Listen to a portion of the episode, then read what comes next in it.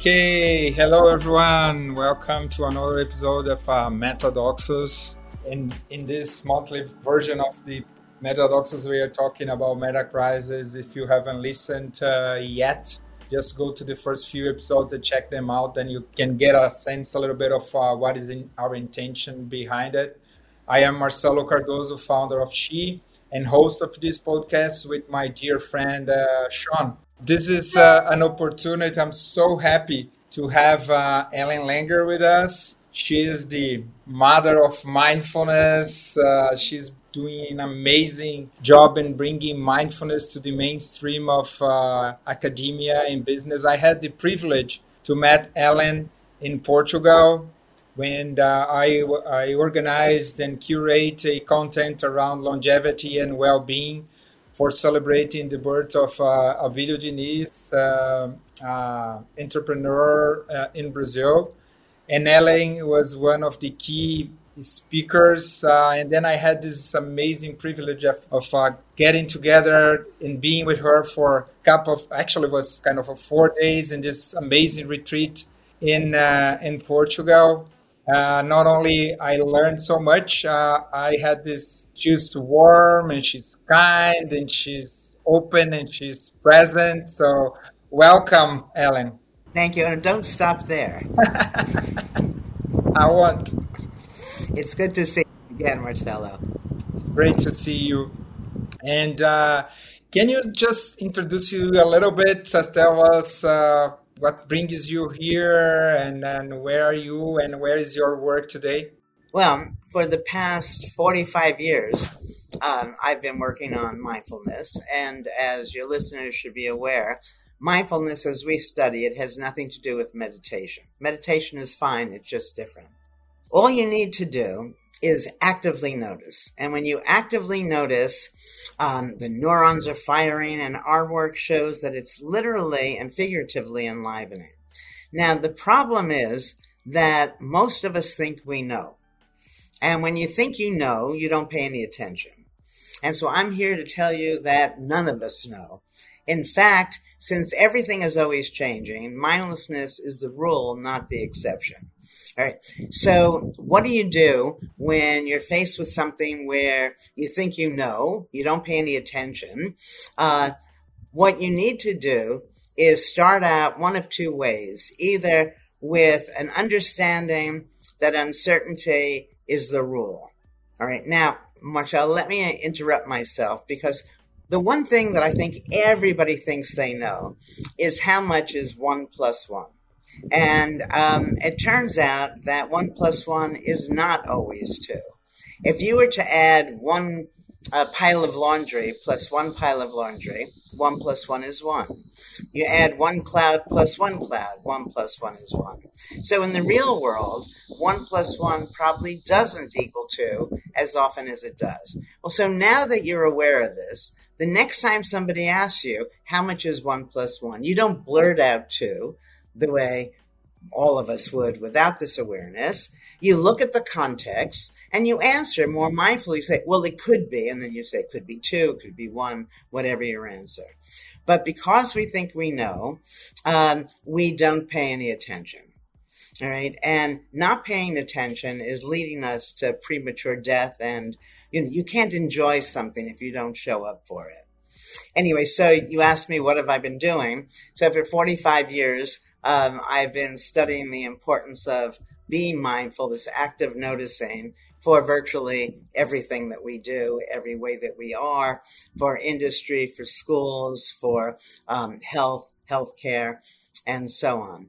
And um, most of the newest work is reported in my new book, which I know that you've read. You showed it to me before. So, this is The Mindful Body Thinking Our Way to Chronic Health. It's important to me that people understand that almost all the ills they experience, all the unhappiness, uh, all the disappointments are a function of their mindlessness. And so you read the book and you see how easy it is to be mindful, and then you experience life in a brand new way. Ellen, in your introductory remarks, you mentioned this important distinction between mindfulness and meditation. So this brought up two questions for me. one, why 45 years ago did you get excited about mindfulness? Kind of like what brought you into this domain of study?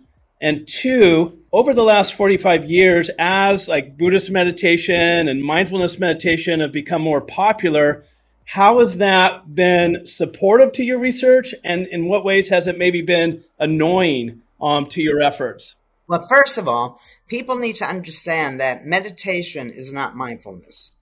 Meditation is a process you undergo in order to become post uh, meditatively mindful. All right. Since meditation is a practice and mindfulness, as I study it, is just a way of being, that um, I wish almost that I had called it something else. But it's a very funny story, Sean. Many, many years ago, must be 50 years ago, I was talking to somebody, and I, I no memory of who it was, and I had been studying mindlessness. And the person said, You know, you are what you study. Just, okay. and then I turned it over and started studying mindfulness. And at that point, started to learn about um, Buddhism and the like. What was the first question you asked me? Yeah, well, you you had to rebrand when you realized you were being mindless because you are what you study, and so yeah, you had to you know up level it and, and focus on on mindfulness. Yeah. So the first part of the question was just curious how and why did you get interested in this topic 45 years ago? Okay, so let me answer that. You know, remember that I started all of this studying mindlessness, and you know, I was always well. First of all, I had uh, my father was somebody who would go out and always come back because he forgot his keys. And so it was interesting to me, even as a kid, you know, given that he's done this over and over, why can't he just remember before he leaves to take his keys? Um, and I would be at um, a store and I'd walk into a mannequin and I'd excuse myself, apologizing as if it were a real person. So I, I paid attention to all these silly things that people do. Then came the time I was going to go from New York to um, Cambridge to, to start teaching at Harvard. Now, in New York, many, but of course not all, but the people I would be paying attention to were very street smart. Once I moved up to Cambridge, I saw all these things happen that I thought they'd never happen in New York. At that time, there would be a bank, and the banks would close at three o'clock which meant that the parking at the bank would be fine, right? Because nobody is using the bank. And in New York, at 301, the spaces would all be taken, where in Cambridge, they were all available. Um, go inside the bank, and in New York, if you had five tellers and 20 people, in a very short time, you'd have four people in front of each teller. In Cambridge, you might have 10, 15 people with one teller uh, and no one at the others. You know, so there was something different. Now, um, because Cambridge, due to Harvard, um, has so many IQ points in the air, it was clear that there was something that was hap- clear to me that there was something that was happening that wasn't a matter of being smart. It was something else. So the very first study I did, I sent a memo around to, um, this was in New York, to secretaries uh, all over the building, and it said, please return this immediately to room 248. When it said that, virtually everybody returned it. Nobody asked, if I wanted it, why did I send it in the first place? When you recognize that you don't know, that means everything is, is new again you know, even adding, as I said, one plus one. When you're being mindful and you're actively noticing the neurons are firing, which turns out to be good for your health, then you live longer. But similarly, on the other side of that, when you're responding like a robot, the body is turning itself off. And um, when you go through all of the things that I talk about in the mindful body, um, a way of understanding outcomes, the world about you, that you don't have to be afraid to show up and you're only rewarded by showing up. If you're going to do something, be there for it. Now, the thing is, when I say this, people would nod and say, of course, because they don't realize that they're very rarely there. 45 years of research has shown me that virtually all of us are mindless almost all the time. So when you're mindless, you don't know that you're mindless, so you can't turn it around and become more mindful. So uh, that's why I keep writing these books and speaking to people like you who hopefully will teach people how to be there. Yeah, actually, I I'm trying to teach myself first and practice before teaching people, and actually dedicating this. Uh, I I read your new book, The Mindful Body, and, and I, I, was mentioning to you before we start that uh, I don't know, Sean, your experience, but I've been facilitating groups for the last 20 years, particularly after after COVID. Every group uh, has at least one person facing some mental uh, issue and uh, I would like to you to explore a little bit about uh, this kind of the pandemic in mental illness and, and the mindless and uh, your work and how you think you can contribute to people. Sure. Well, the first thing is that um, I believe that stress is the major killer. And, uh, you know, the medical world used to believe that one's thoughts, psychology, was irrelevant to one's health. I mean, I'm sure everybody thought it's nicer to be happy than unhappy, but you know, here's your mental health, you know, parallel. My hands work together, uh, running in parallel rather than one affecting the other. And now, um, especially with the work on mind body unity that um, I report in the book, work that we've done, um, people realize that one's thoughts have a very direct effect on our on our bodies. Now, um, what people don't understand about stress is that events don't cause stress. What causes stress are the views you take of events. And the more mindful you are, the more options you have for how to view the event. You know, so let's say right now my um, uh, internet went out somebody else, oh my God, you know, maybe stress. I'm in the middle of, you know, a podcast. I don't want to disappoint Marcelo, you know, and worry. And for me, okay, if the internet goes out, the internet goes out. Then I'll do something else. You know, that'll be useful knowing that we can do this at another time. Um, that's not the most compelling example, but let me just speak to stress for a moment. Or, or let me give people, your audience, a one liner that's very useful. Next time you become stressed, ask yourself is it a tragedy or an inconvenience? And it's almost always just an inconvenience. Oh my God, I didn't get the assignment done on time. Oh my God, somebody hit my car. You know, so what? And, you know, so you ask yourself this question, then you take a breath, and then you just go on. And it turns out that most of the things we're stressed about never happen. So it's interesting because stress relies on uh, our being, um, our thinking we can predict. And prediction itself is an illusion. Um, if you say, ask yourself, give yourself rather, five reasons why this thing that you're dreading may not happen. Okay, so you went from thinking it'll definitely happen to now maybe it'll happen, maybe it won't. And you'll feel better. Now, if you add to that what I had just said a moment before, that outcomes are neither good nor bad, it's what you make of them that if you let's assume this terrible thing does happen, how is that actually an advantage? And it's always an advantage. And I have story after story in the book to make that point. All right. So for me, that if it were the case that if we took people who were diagnosed with some dread disease, and let's say 500 people, uh, you know, if you're given a terrible diagnosis, no one is going to feel excited, happy. So let's wait three weeks till they figure out how they're going to deal with it.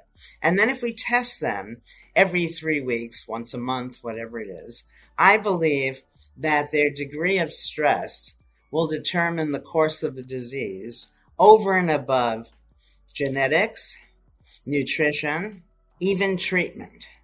And so if you think that, well, if I can control my stress and that absence of stress is going to keep me healthier, um, that's, that's quite an advance. And that alone should make people happier. But when you say right now in the doom and gloom world that many people live in, they're overwhelmed with all the terrible things that could happen. But again, most of the things that could happen never happen you know, you can take the position um, of defensive pessimism, which some people promote, which is hope for the worst, I hope for the best, but assume the worst. I prefer a mindful optimism. Um, and the defense of pessimism, what is wrong with that is that if you assume the worst, that's all you're going to notice are all of the bad things. And that's going to make you ill and unhappy and so on. And interesting, you know, in this book, I also um, talk a lot about language, but fun things where the, the meaning of the things we say is often quite different from what we think it means. So let's take hope. I said, so defensive pessimist is hoping for the best. Hope has built into it an expectation for failure. You know, you go to the kitchen in the morning, you don't hope you can get a cup of coffee right? You just assume you'll be able to get a cup of coffee. Um, hope means you're expecting failure. Preparing for the worst means that your expectations, you're looking for all the bad things. This isn't good for your health or your happiness. Mindful optimism, you don't pretend that things aren't bad when they're bad. You know, when we were first struck with COVID, for instance, you make a plan for yourself.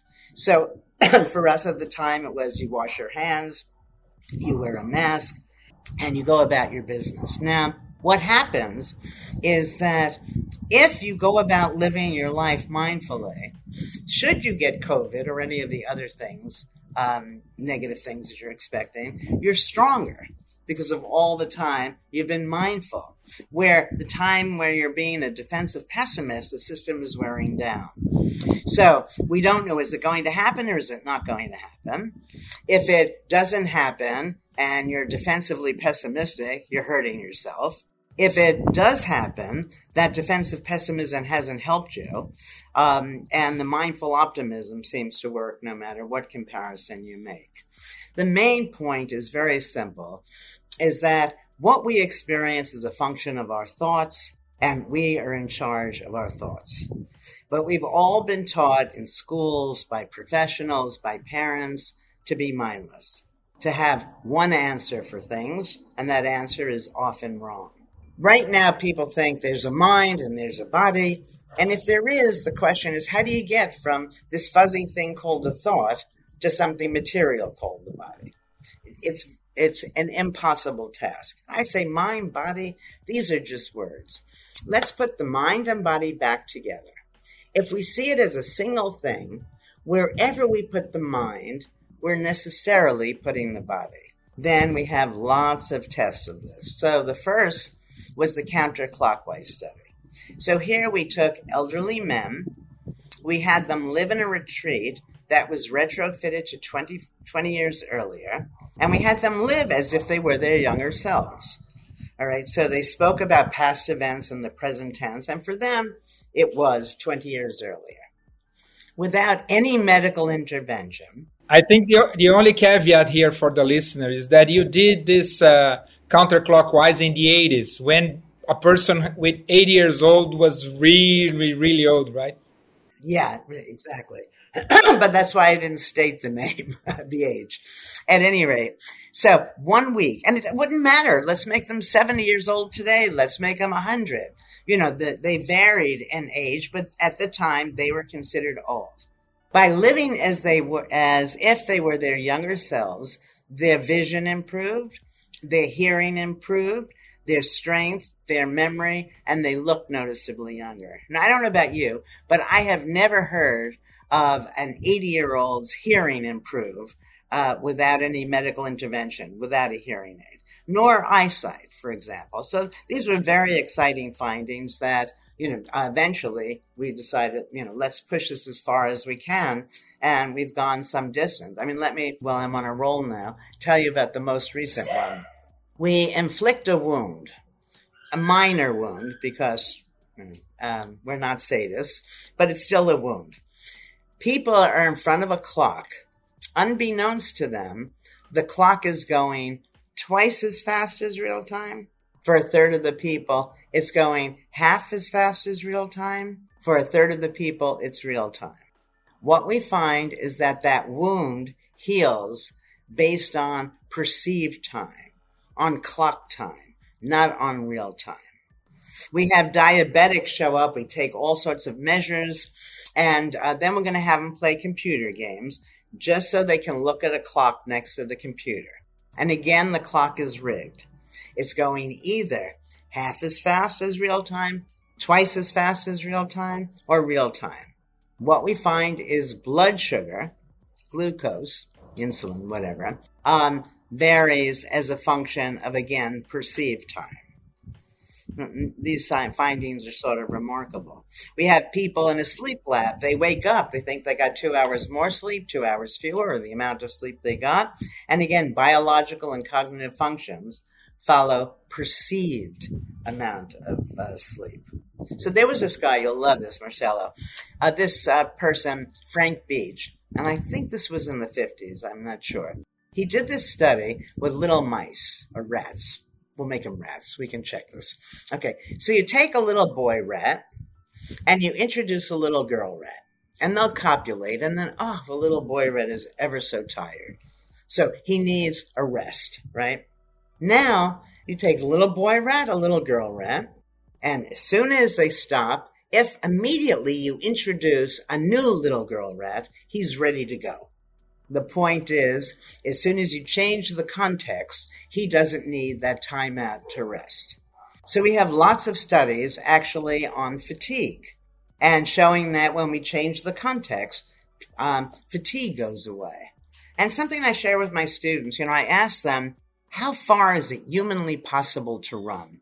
Now, these are smart Harvard students. They know a marathon is 26 miles, has to be more than that, or else why would I ask the question? Then it becomes like an auction. Somebody yells out 30, 35, 40. Nobody goes past 50. I say, okay, everybody ready? Then I turn on a video of the Tarahumara, which is a tribe in Mexico who can run over 200 miles without stopping. And I, you know, can't imagine running a marathon. I can't imagine running three miles. Okay, so it's an even bigger difference. Say 26 or even the 50 to over 200. And that's the, um, in a figurative way, the difference that I see between where we are and where we could be on almost every dimension. So, one of the things I talk about in the book is that psychologists do a wonderful job researching to take people who have the kinds of problems you were talking about, Marcelo, and bringing them from here, pretty bad, to here, better. But there's a whole other place for them to go. That's that's even better. All right. So let me give you an example. Many years ago, I was asked to give um, a sermon in one of the Harvard churches. I said yes because I tend to say yes to everything. I know nothing about religion, and if I did, I'm Jewish, so being in a church, anyway. So I said yes. Now I have to figure out what am I going to talk about. I think can't come. Wait, forgiveness. It's not religion, but it sounds like I could get away with it. It's it's religiony, right? So I start thinking about forgiveness, and I come up with something that's actually sacrilegious. Okay, if you ask 10 people, is forgiveness good or bad? What are they going to tell you? It's good. Everybody thinks forgiveness is good.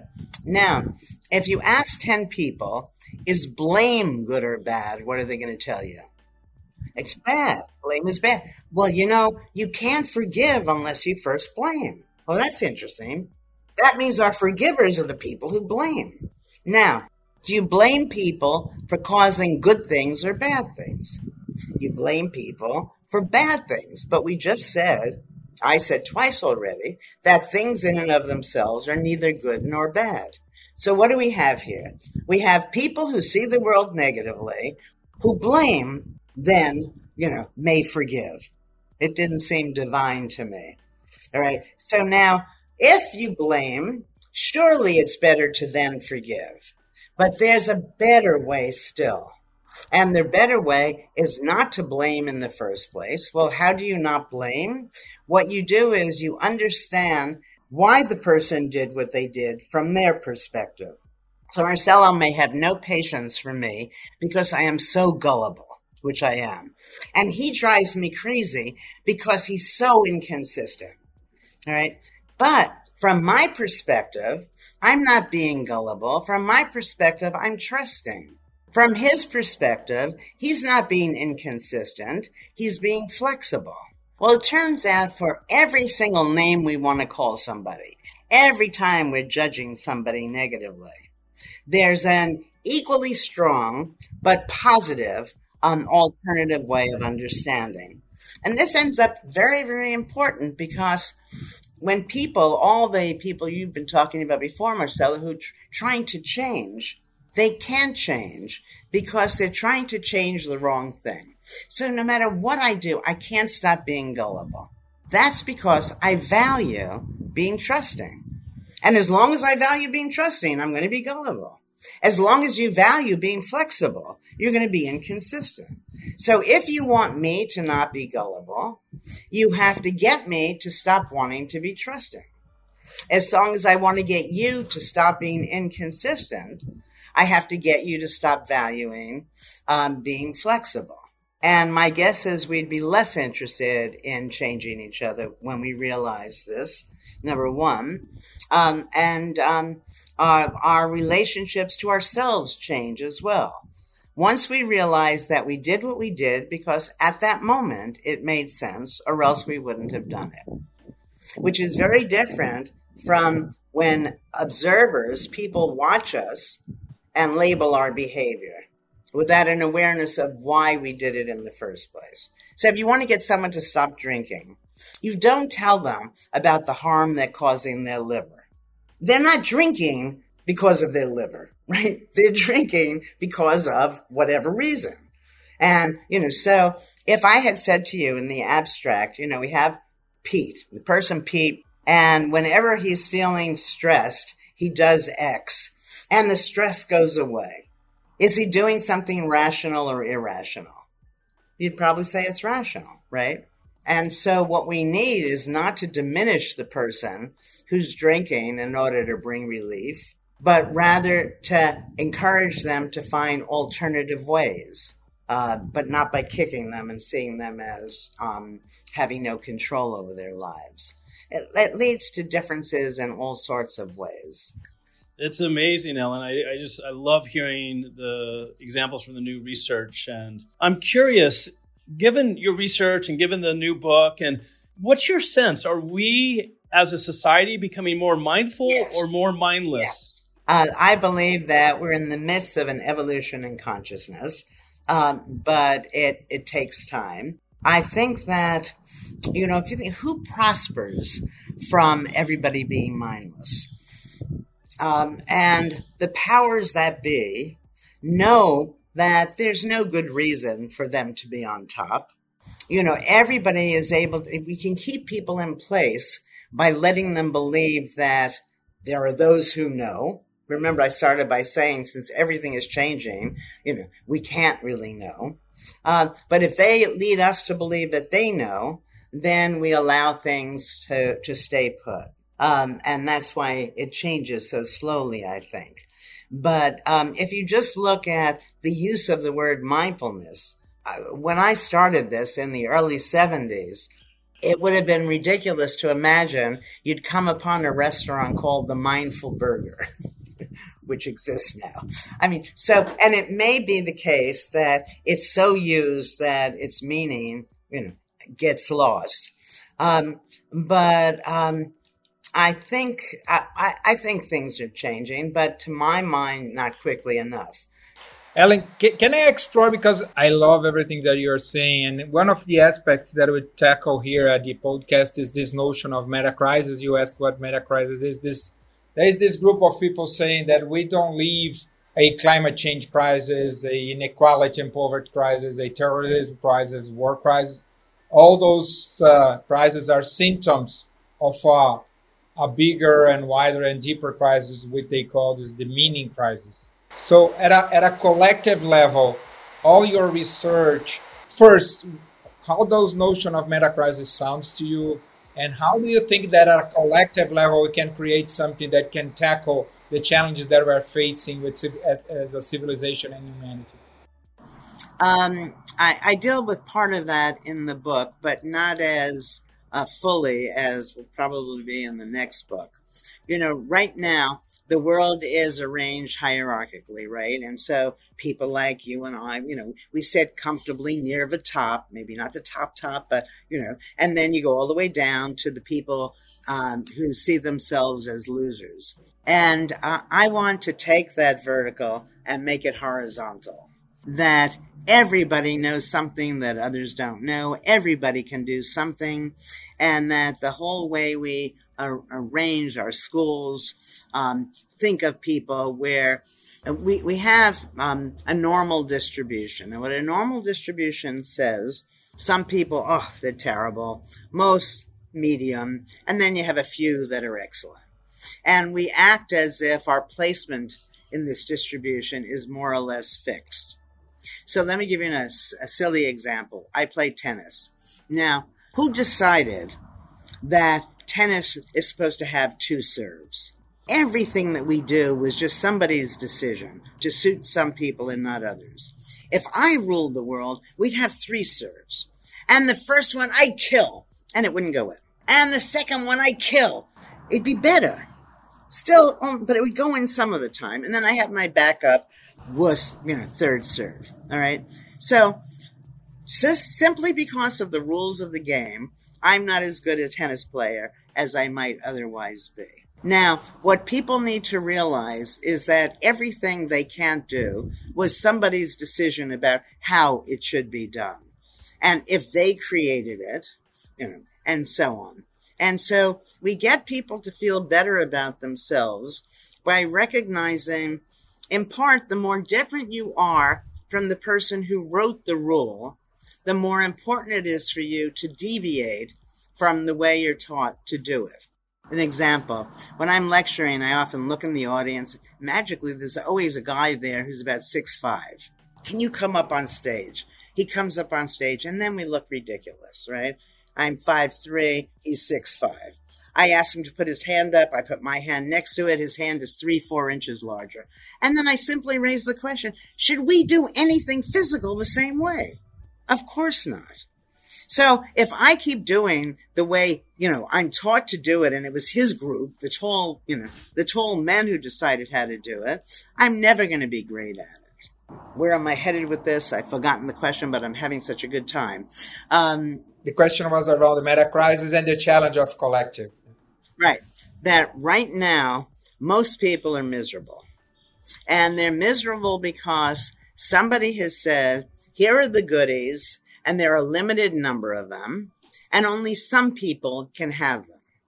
And those who can't have them are um, are less on whatever dimension we're looking at. Anyway, the point is that as long as we live in a mindless world that leads us to believe some people are great and others sorry, um, we're going to have problems.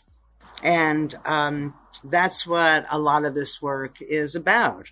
You know, that who decided two serves as opposed to three serves?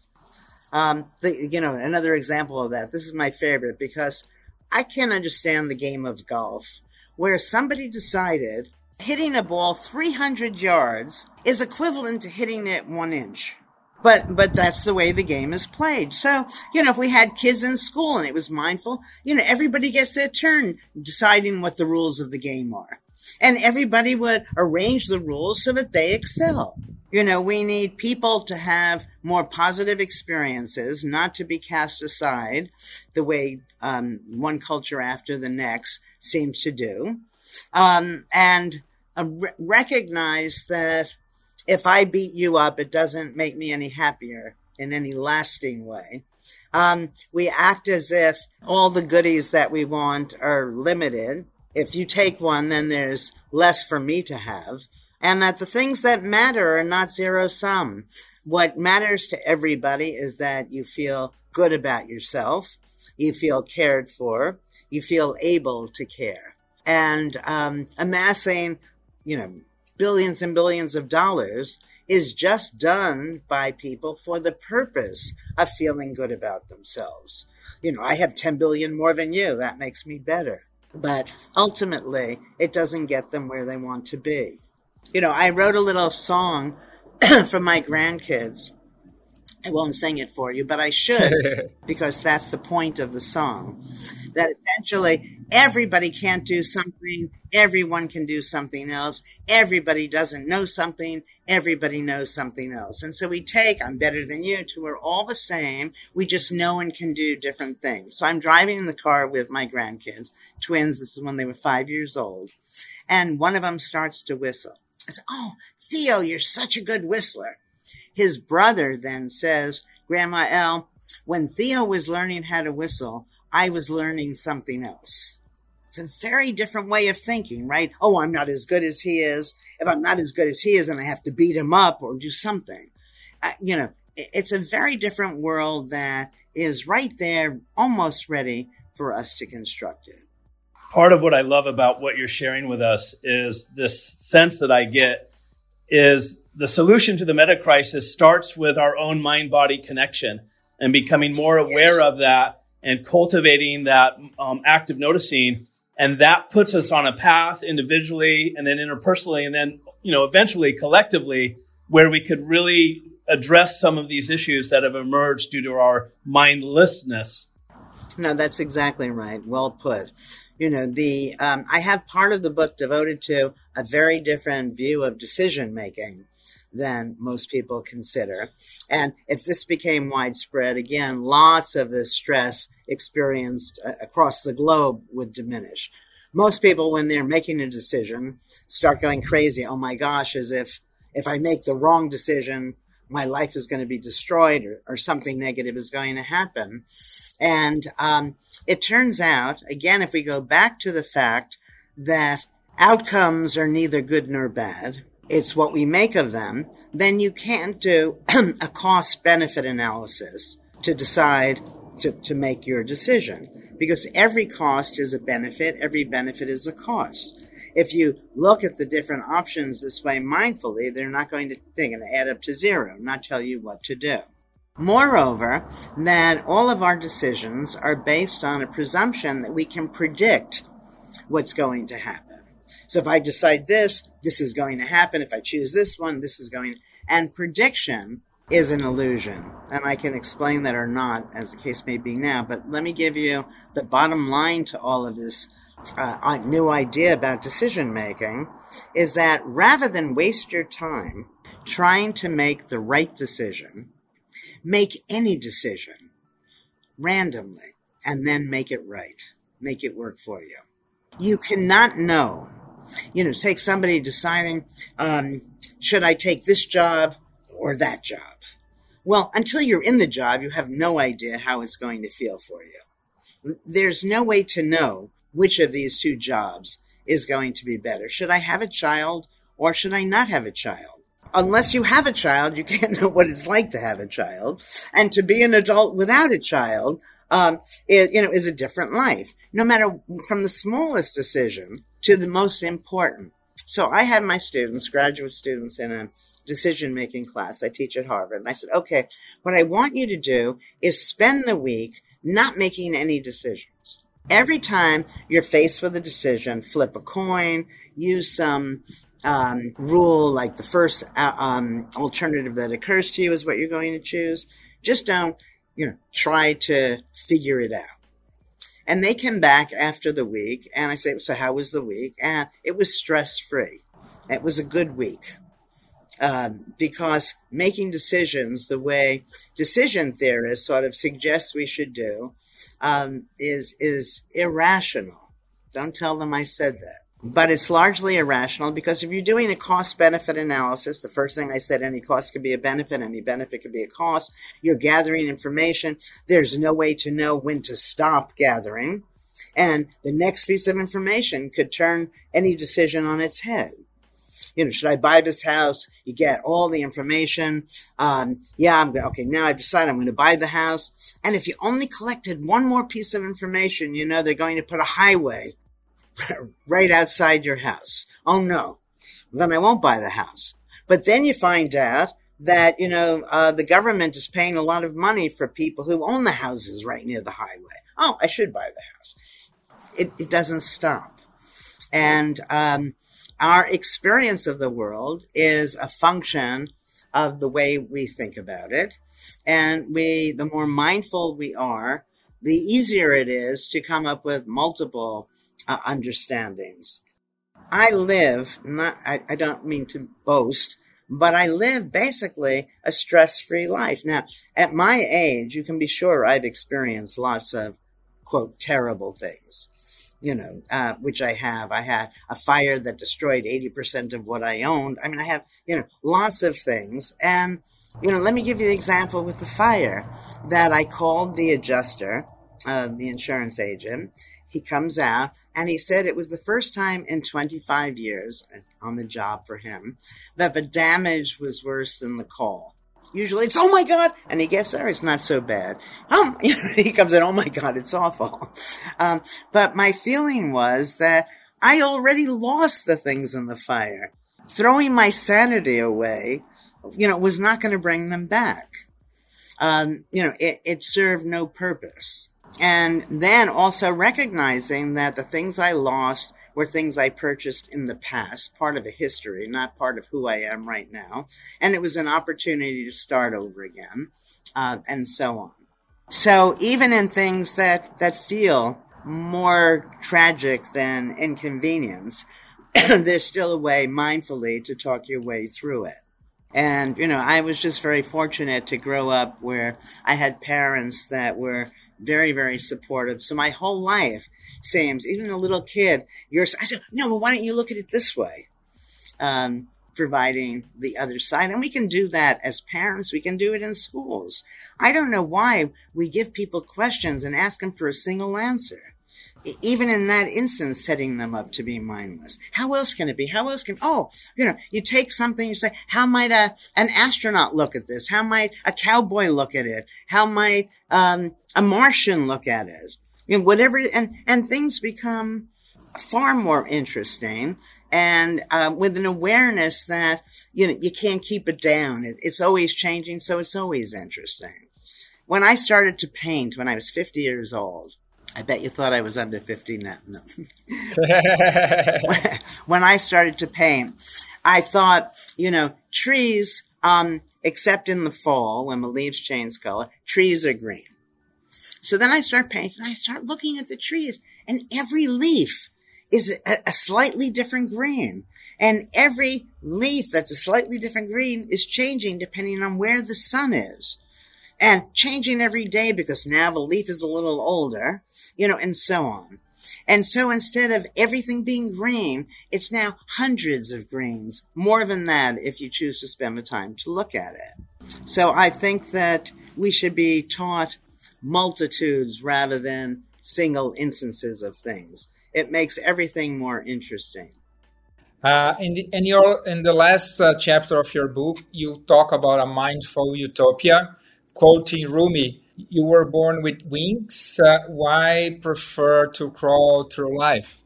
So, what would this mindful utopia look like? Yeah. Um, you know, that it depends on whether we're talking about industry or schools. Schools are the easiest for me to speak to. Rather than give people information as absolutes, we give it conditionally. That instead of it is, it could be. And if you know it could be, it means it could be something else. Right? And that seems to spark imagination. Um, an example that I give in when I talk about um, medicine, let's take the hospital. Now, I don't think that hospitals around the globe have changed in any meaningful way since they were first created. Hospitals, you know, you go to a hospital when you're sick, unless you're going to visit somebody. But you're going when you're sick, for virtually everybody, the second you get to the hospital, you're stressed. Hospitals are places where people are afraid to be. So you go there because you're sick, and the first thing is it's going to make you sicker. It doesn't have to be that way. When you get into the hospitals, the um, nurses, the medical world tends to um, burn out more quickly than many other professions, but not if they're mindful. You know, um, if you're mindful, you're looking at each person, how today they're different from yesterday. You're going to notice things that the rest of the hospital staff is not going to be aware of. But most interesting is when I'm taking care of you and I'm being mindful, my health is improving. All right, and um, the job itself becomes more interesting.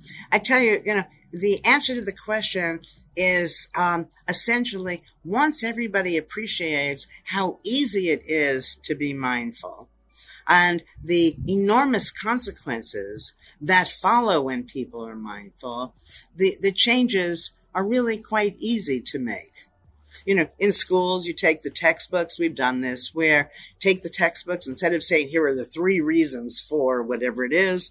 Here are three possible reasons from Marcelo's perspective.